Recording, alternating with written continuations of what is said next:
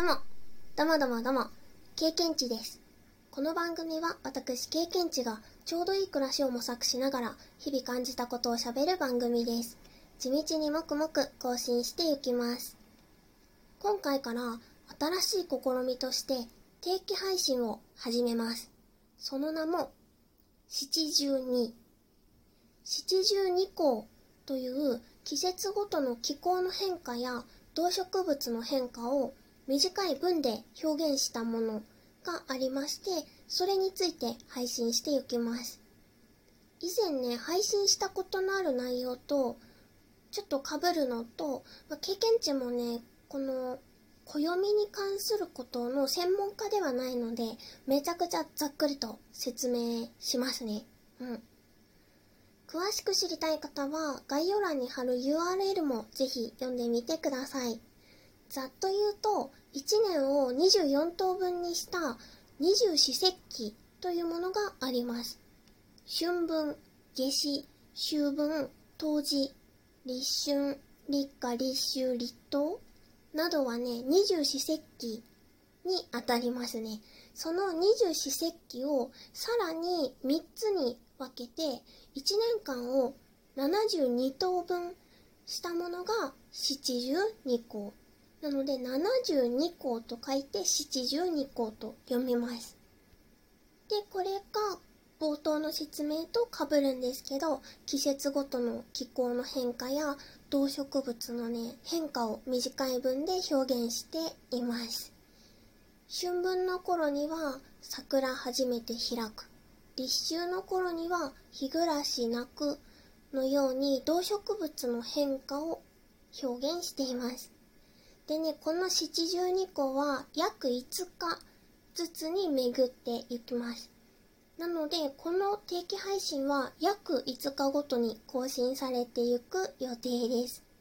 そして、なぜ今日からかというと、もともとね、中国で考案された方式をもとに、日本の気候に合わせた内容にしているとのことです。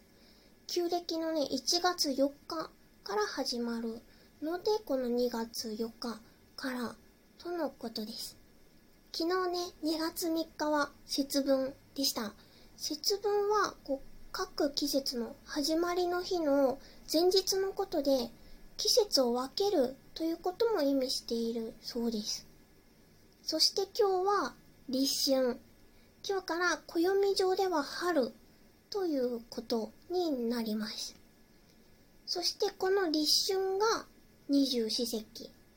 この立春を3つに分けたうちの最初の七十二項が今日のタイトルにもなっている春風氷を解く。七十二項のね、第1項目ですね。この春風氷を解くは東の方角から暖かい風が吹いて氷を溶かし始める頃ですよという意味だそうです。東の風を春風と読むそうですね。梅の花が旬で、こちらほらとね、咲き始めている地域もあるんじゃないかな？うん。寒い時期にね、ポボボッと咲く梅の花が、経験値はね、大好きです。もう、まあ、このような形でですね、すごい説明的な感じになっちゃったんだけど、七十二項に触れる1年間のね、定期配信をしていきます。次回は2月9日に更新予定です。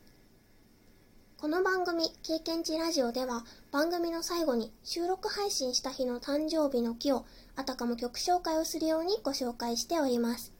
それでは、2月4日の経験値ラジオ、最後に1種類ご紹介しながら終わりたいと思います。